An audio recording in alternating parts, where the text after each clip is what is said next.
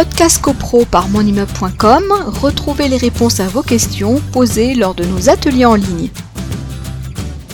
Alors, euh, le mode euh, de fonctionnement, à partir du moment où on a une copropriété, on crée un syndicat des copropriétaires avec une création dans l'ordre d'un état descriptif de division.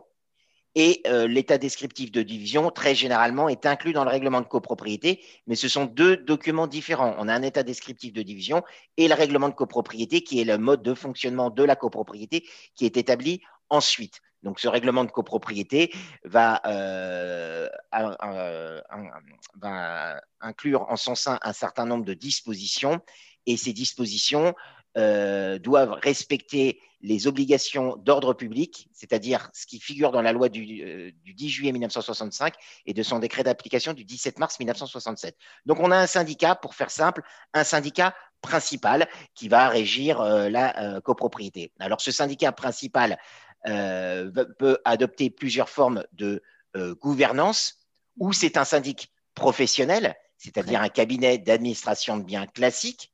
Euh, les cabinets, les réseaux, on les connaît, ou ce sont des cabinets indépendants. Donc ça, c'est un syndic professionnel. Oui, alors on a, on a des syndics professionnels qui sont des cabinets indépendants et qui ne sont pas syndiqués, qui n'appartiennent pas forcément à un réseau, hein, euh, parce qu'il y a des et puis il y en a il y en a qui appartiennent à des réseaux ou à des à des syndicats de, de, professionnels de l'immobilier. Alors vous avez en syndicat, vous connaissez peut-être, vous avez la, la FNAIM ou la FNAIM, le petit losange jaune, vous avez l'UNIS aussi. Donc euh, il y a des avantages aussi à euh, aller vers des, des, syndics qui sont dans des réseaux parce que bah, ils ont des codes éthiques. il y a aussi bah, un contrôle euh, bah, de, leur, euh, euh, de, leur mission, de leur, il y a des remontées, il peut y avoir des remontées et des sanctions et, qui se mettent en place directement par, par le réseau. Et donc voilà, et puis il y a aussi une, formation qui est, qui est, qui est, fournie tout au long de l'année aux adhérents de ces réseaux. Donc, ils sont censés être un peu au courant, ils ont une hotline juridique, etc.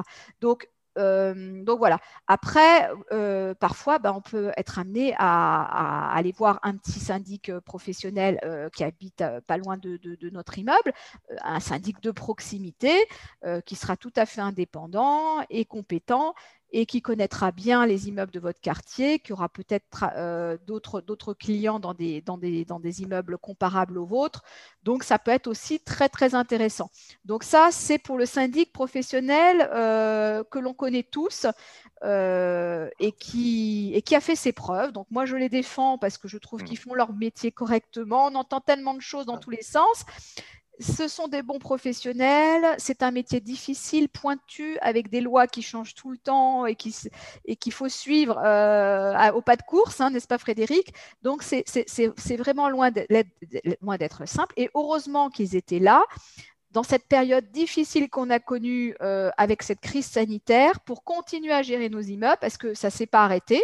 Hein, et puis pour, aussi maintenir la tenue des assemblées générales coûte que coûte avec les moyens qu'on leur a plus ou moins imposés et euh, pour lesquels euh, bah, ils n'étaient pas forcément équipés ou formés. Donc ils ont fait ce qu'ils pouvaient et on ne va pas leur jeter la pierre, mais ça s'est fait. Mine de rien, ça s'est fait quand même.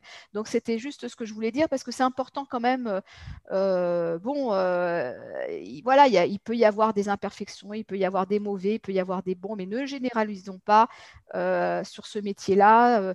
Et, je pense que ça ne doit pas être une raison pour essayer de trouver un autre mode de, gestion que de se dire on en a marre du syndic professionnel, etc. Il faut que ça soit motivé par d'autres raisons qui sont les bonnes raisons. Voilà, donc peut-être que Frédéric, tu vas nous expliquer quelles sont les bonnes raisons.